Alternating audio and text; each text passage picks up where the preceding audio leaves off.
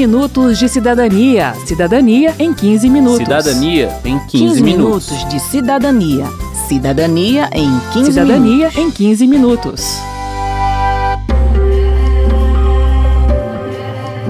Pense rápido e diga o nome de uma lei que protege as mulheres. Eu aposto que você pensou na Lei Maria da Penha e acertou, mas há várias outras leis que complementam a proteção oferecida às mulheres contra a violência.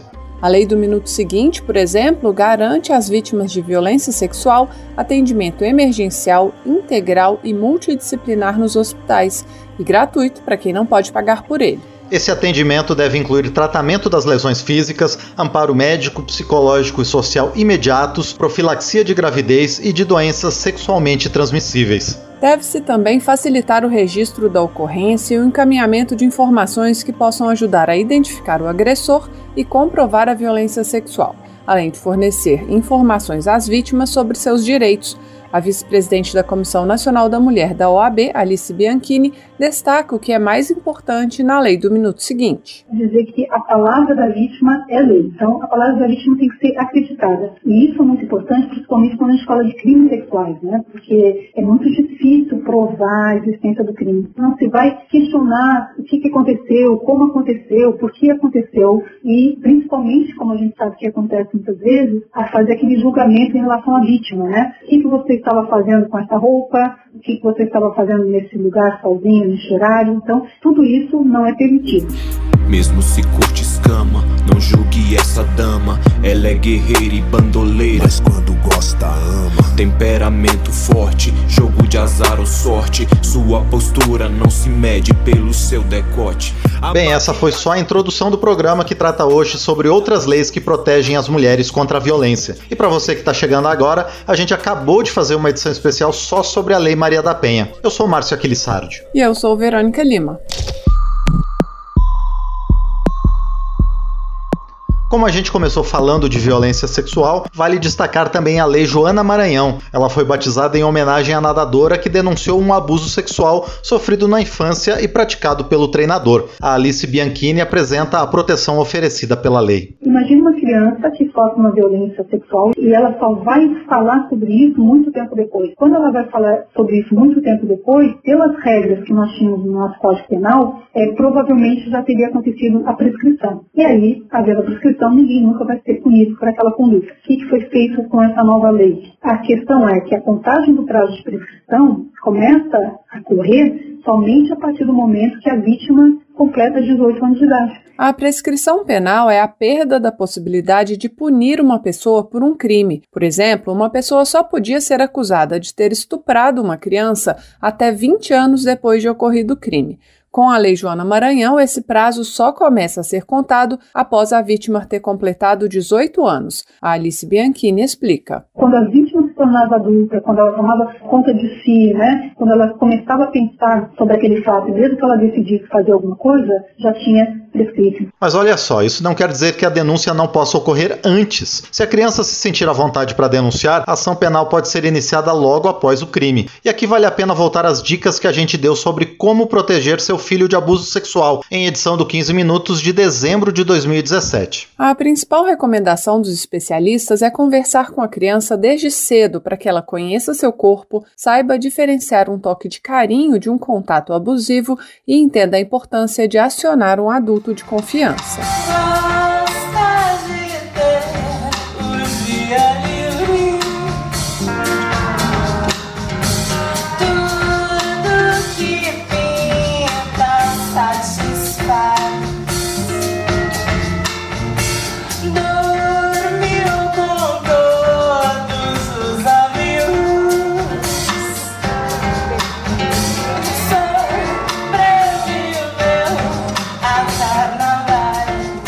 Agora a gente vai falar de violências que acontecem no mundo virtual, mas que têm impactos reais na vida das mulheres. Começando pela vingança virtual, como ficou conhecido o ato de divulgar imagens íntimas de uma pessoa sem o seu consentimento, muito comum entre casais que brigam. Segundo a diretora da SaferNet, Juliana Cunha, 70% das vítimas nesses casos são mulheres. E também tem a sextorção. Ela explica. Sextorção é quando você força alguém, chantageia alguém a te enviar algum tipo de imagem, pode ser uma foto, um vídeo, íntima, né, de nudez de sexo, e isso faz com que as pessoas, por medo de terem sua intimidade exposta, elas acabem enviando outras imagens ou marquem um encontro.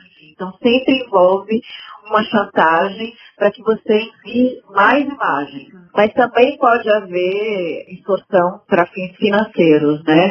Você pagar essa pessoa, né, enviar para essa pessoa não publicar a sua imagem. A imagem usada na chantagem ou divulgada indevidamente é recebida em momento de intimidade, de confiança, dentro de um relacionamento afetivo. Em geral, os dois mandam imagens íntimas um para o outro. O problema é quando um deles rompe o acordo de confiança e divulga a imagem. Segundo a Juliana, além de sofrer com a exposição da sua intimidade, a mulher ainda sofre com o julgamento moral que recai sobre o exercício da sua sexualidade. A gente acaba depreciando muito, né?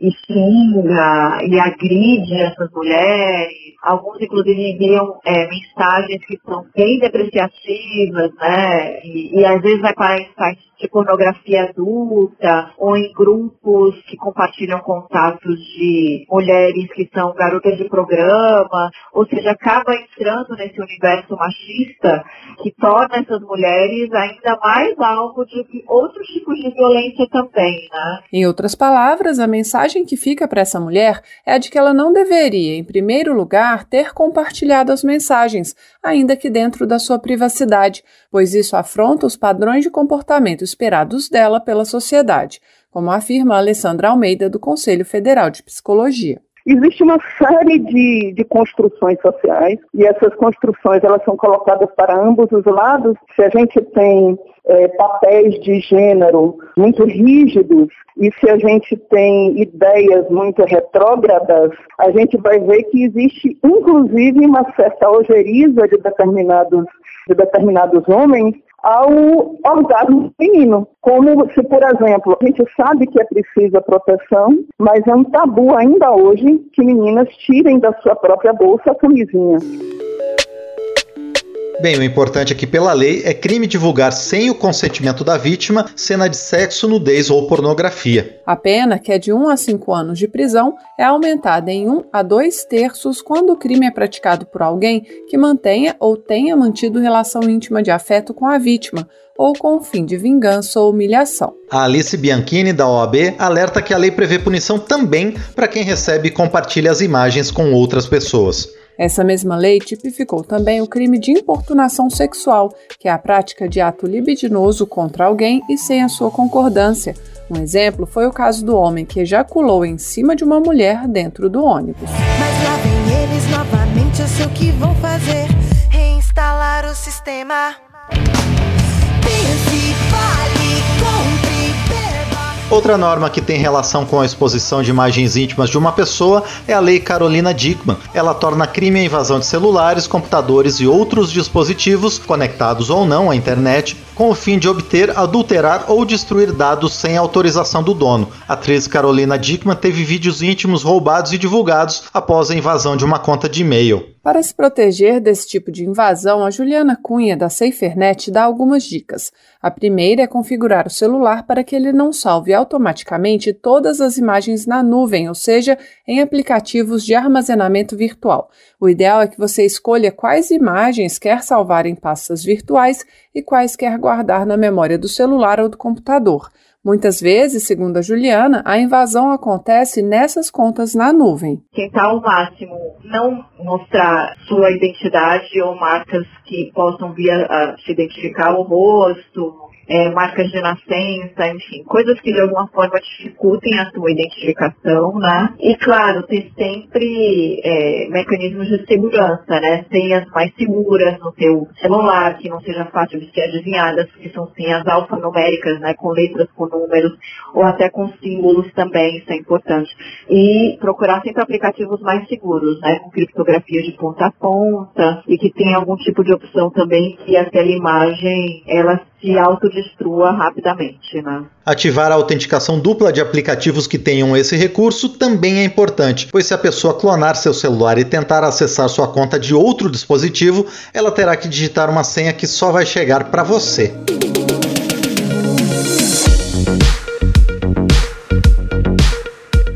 Outra lei que busca proteger as mulheres contra crimes na internet é a Lei Lola, que atribui à Polícia Federal a investigação de crimes cibernéticos de misoginia, o discurso de ódio que incita violência contra mulheres. A lei leva o nome da blogueira Lola Aronovich, que virou alvo de grupos organizados em fóruns anônimos da internet. Lola lembrou em audiência na Câmara que diversas vezes registrou boletim de ocorrência e que a Delegacia da Mulher disse não ter condições de realizar as investigações, pois envolviam ações complexas, como quebrar o sigilo de um site hospedado no exterior. Na ocasião, a Polícia Federal disse que não era sua atribuição investigar esse tipo de crime. Na mesma audiência, a autora da lei, a deputada Luiziane Lins, do PT do Ceará, defendeu, além da importância dessa investigação pela Polícia Federal, que o Judiciário tenha clara compreensão e interprete rigorosamente o que vem a ser conteúdo misógino. Misoginia é o ódio, desprezo ou preconceito contra mulheres ou meninas. Pode se manifestar de várias maneiras: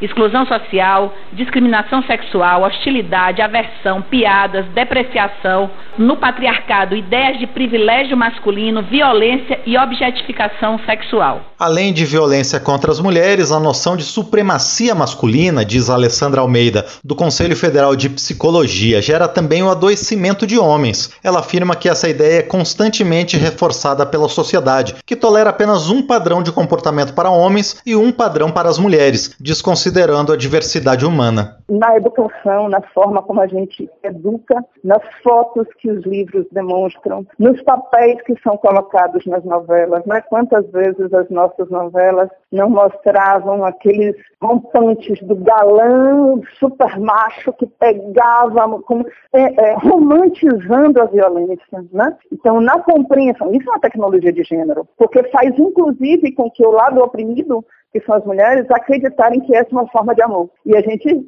sabe muito bem que isso não é. Eu não quero violência nem humilhação, não aceito o seu ódio, sua imposição. Sou mulher, quero respeito, vou me defender. À violência contra a mulher. A lei mais recente que vamos destacar aqui é a da notificação compulsória, que obriga profissionais de saúde a registrar no prontuário médico da paciente e comunicar à polícia em 24 horas indícios de violência contra a mulher. Bastante polêmica, a lei chegou a ser vetada pelo presidente da República, mas o veto foi derrubado pelo Congresso e ela passou a valer em março de 2020. Alice Bianchini, da OAB, explica qual é a polêmica. Por um lado, é importante sim que essas notificações cheguem ao sistema de justiça para que possa fazer investigação, e aí fazendo uma investigação muitas vezes que chega a uma percepção de que essa mulher, na condição que ela está, ela não teria condições de ela mesma, por si própria, ingressar no sistema de justiça, né? Mas, por outro lado, isso pode fazer com que muitas mulheres acabem não indo até o sistema de saúde com medo de que, indo no sistema de saúde, acabe chegando isso no sistema policial. Para Bianchini, é preciso colocar a lei em prática e avaliar o que de fato vai acontecer, para então decidir pela sua manutenção ou revogação. A coordenadora da bancada feminina na Câmara, deputada professora Dorinha Seabra Rezende, do DEM do Tocantins, defende a manutenção da regra. Segundo ela, a mulher tem medo de denunciar porque o Estado não está sendo competente no seu papel de defendê-la. E é essa a questão a ser resolvida e não o fim da notificação. Eu fiz parte da CPI da violência contra a mulher e ouvi um depoimento de uma mulher, ela bastante sequelada, porque ela sofria de maneira mais, e ela falou eu estou assim porque eu acreditei na Lei Maria da Penha. Eu pensei que ela fosse funcionar para mim. O Estado tem que melhorar a sua atuação, mas não que pode servir de argumento para não garantia da denúncia, da notificação. Solo